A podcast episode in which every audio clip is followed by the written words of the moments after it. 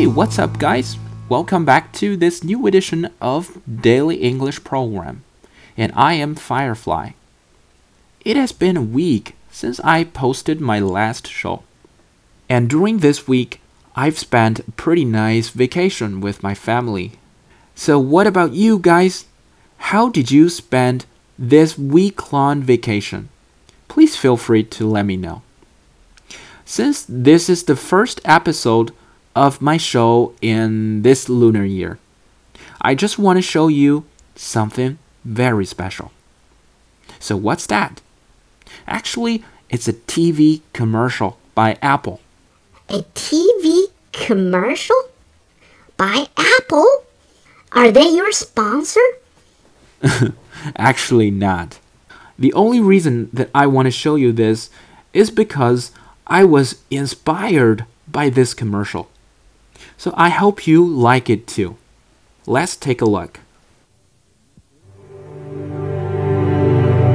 Here's to the crazy ones, the misfits, the rebels, the troublemakers, the round pegs in the square holes, the ones who see things differently.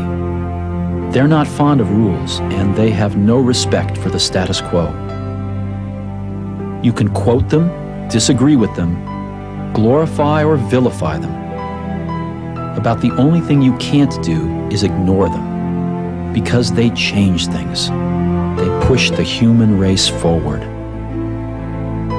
While some may see them as the crazy ones, we see genius. Because the people who are crazy enough to think they can change the world are the ones who do.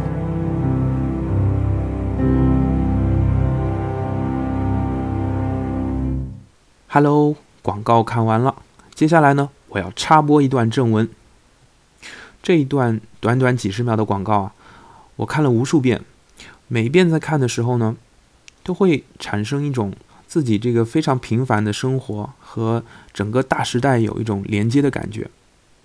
不知道大家的感受是怎么样的？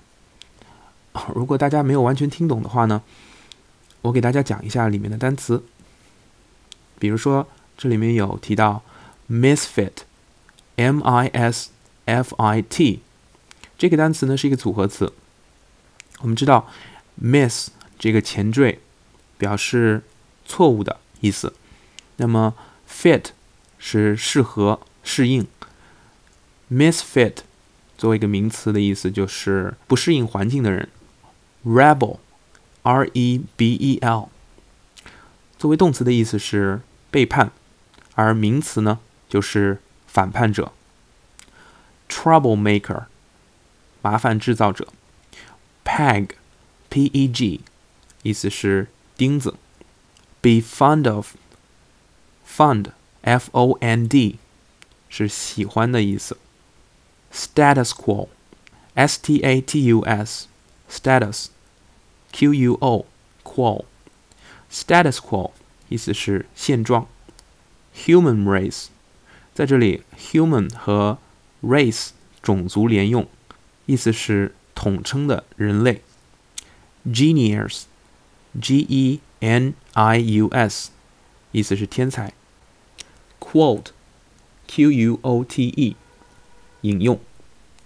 glorify，g l o r i f y，意思是赞扬。 vilify 意思是诋毁。好那讲完了单词这里我再一句一句的中文和英文一起读一遍。Here's to the crazy ones 献给狂放不羁的一群人。The misfits 不合主流的怪才。The rebels 叛逆传统的勇士。The trouble makers 制造麻烦的人。The round pegs in the square holes，方凿圆锐，特立独行。The ones who see things differently，他们观察问题与众不同。They are not fond of rules，他们不喜欢条条框框。And they have no respect for the status quo，更不把传统放在眼里。You can quote them，你可以引用他们。Disagree with them， 也可以否决他们 ，glorify or vilify them，赞扬或是贬低他们。About the only thing you can't do，但有一件事你却无法做到，is ignore them，那就是无视他们。Because they changed things，因为他们改变了事物。They pushed the human race forward，他们推动了人类的进步。 And while some see them as the crazy ones，虽然有些人把他们当作疯子，we see genius，但我们看见的却是天才。Because the people who are crazy enough to think they can change the world，因为只有那些疯狂到认为自己能够改变世界的人，are the ones who do，才能真正做到这一点。 这段广告并非设置于上世纪六七十年代以前，而是离我们非常近的1997年。之所以这里面所有的画面都是黑白的，是因为它们都是历史上一些著名人物的真实的拍摄的画面。广告里出现的人物有爱因斯坦、马丁·路德·金、毕加索、圣雄甘地等等等等。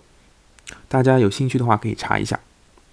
这些人有一个共同的特点，就是他们曾经做了许多世人看起来是非常疯狂的事，但是呢，他们最终改变了世界。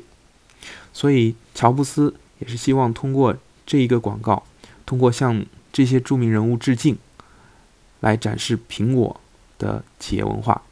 他们也是一家离经叛道的，但是呢，又能够改变世界的公司。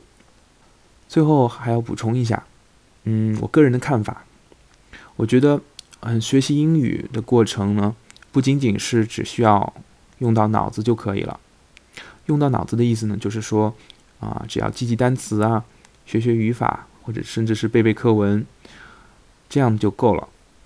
嗯，我觉得学习一门语言，除了用到理性的大脑的这些方法以外呢，还有还要注意去学习。